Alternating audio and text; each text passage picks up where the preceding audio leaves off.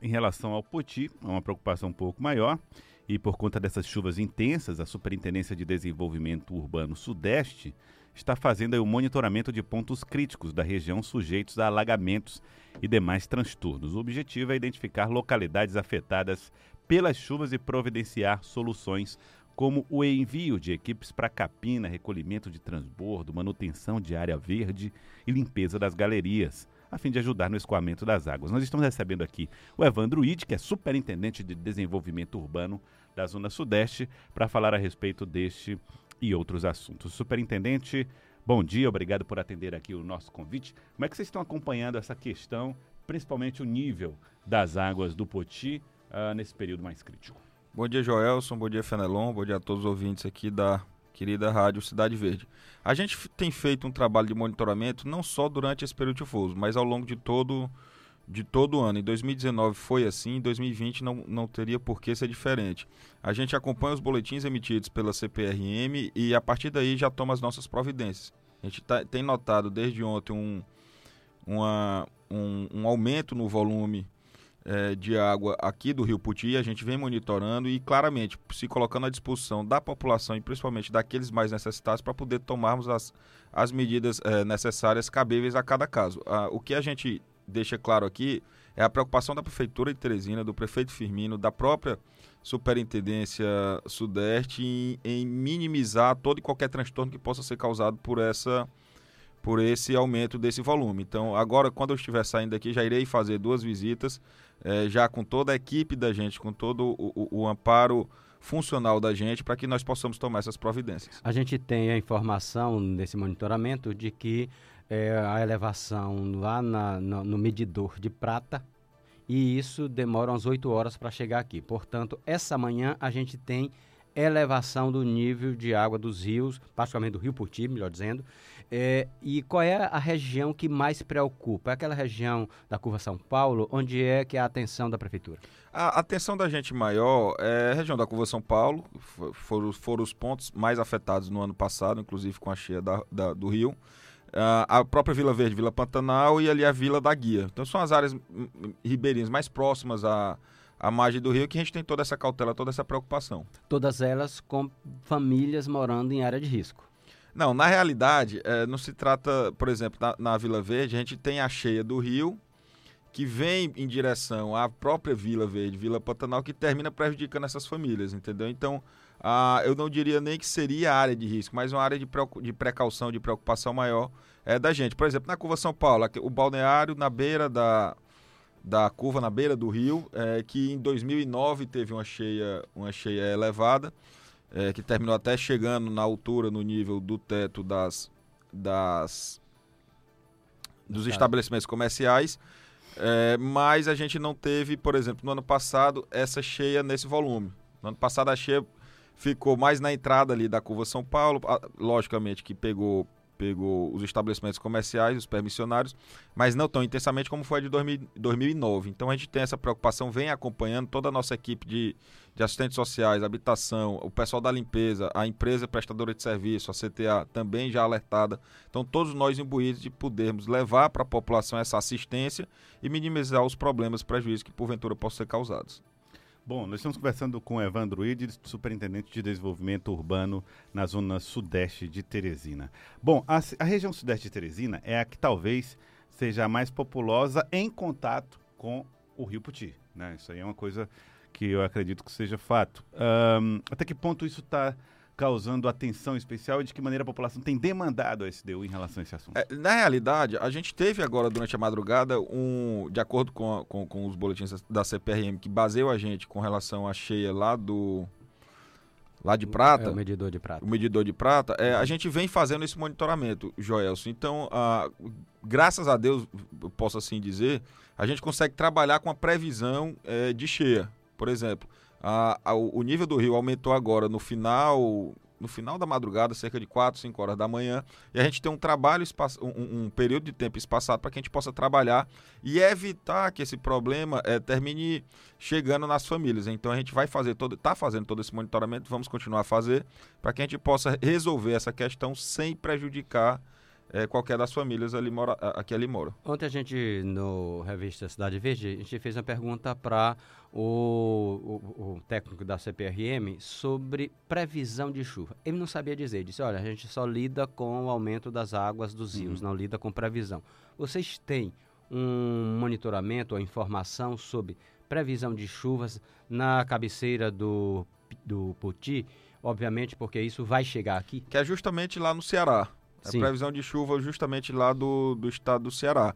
A gente tem consegue fazer esse monitoramento, esse acompanhamento, Fenelon, é até uma, como eu falei agora há pouco, até uma das vantagens da nossa, da nossa equipe é justamente essa. A gente tem um acompanhamento é, de pessoas que têm essa, essa ideia, que têm essa noção, pessoas mais técnicas que possam balizar as nossas ações. Então, esse trabalho em conjunto que a prefeitura faz e fez sempre durante todo esse período de gestão do prefeito Firmino termina é, melhorando as nossas ações sempre em conjunto.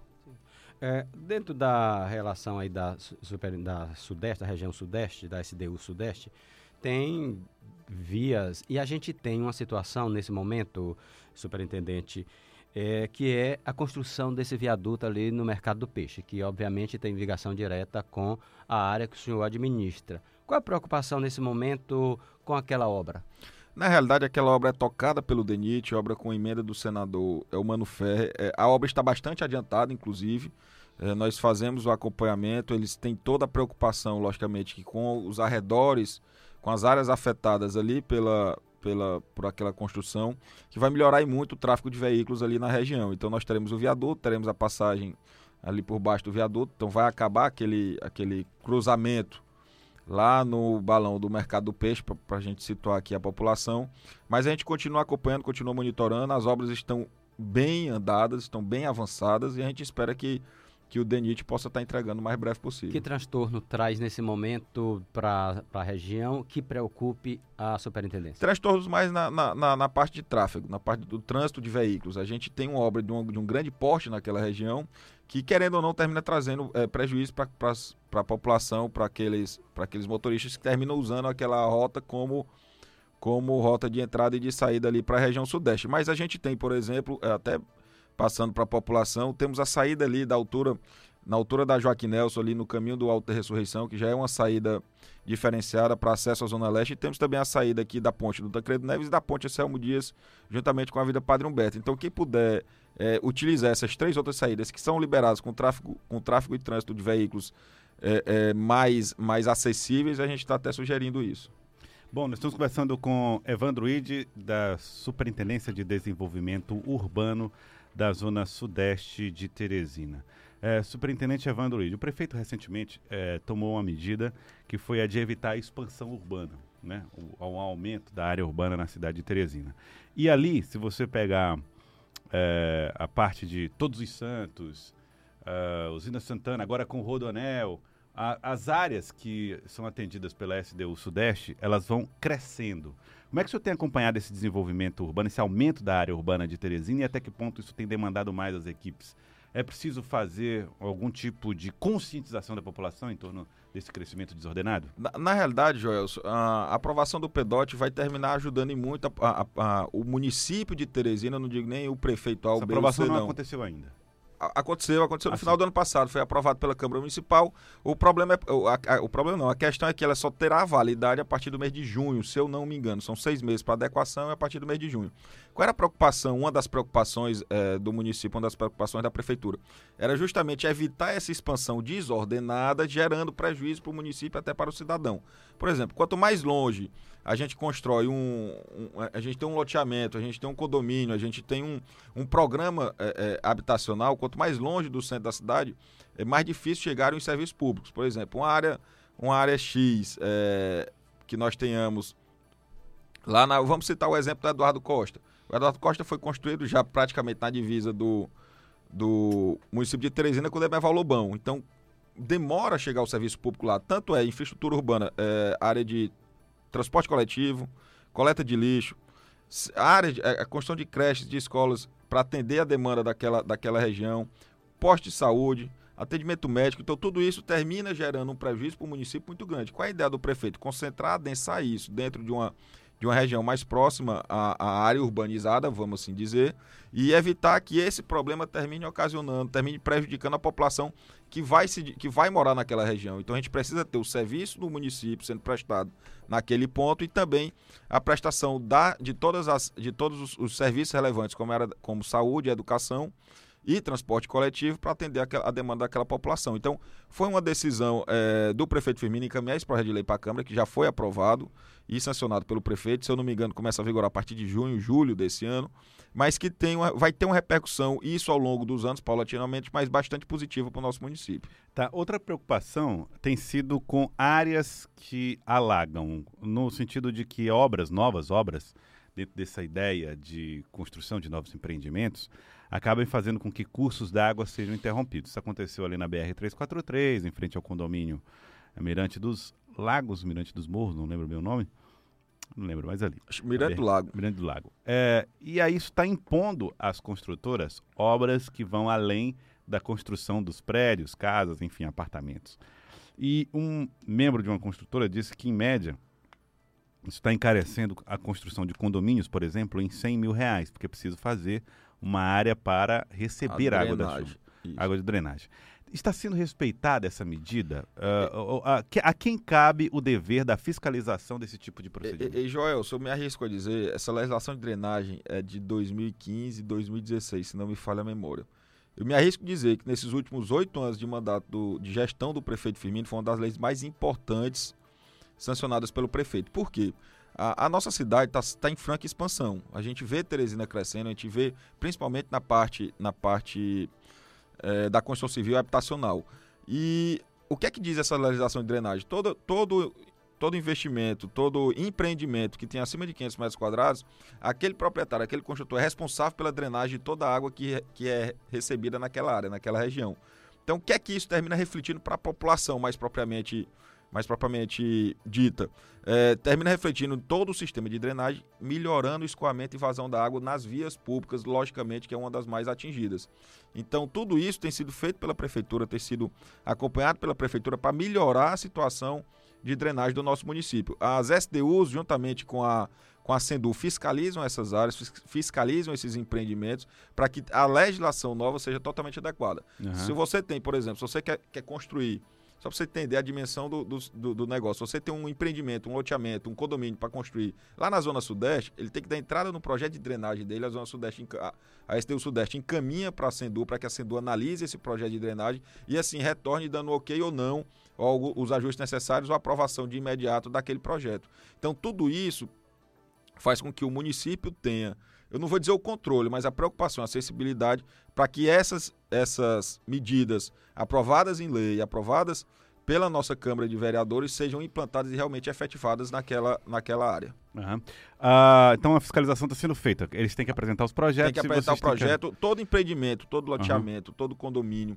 é, só, inicia, só inicia as obras com toda a parte de, de, de, projetos aprovadas. Seja o projeto de drenagem, estudo de impacto de vizinhança, estudo de tráfego, projeto ambiental, tudo isso sendo aprovado pelas secretarias competentes. Muito bem, nós estamos conversando com o superintendente Evandro Ide, superintendente de desenvolvimento urbano da zona sudeste de Teresina e também vereador aqui da capital.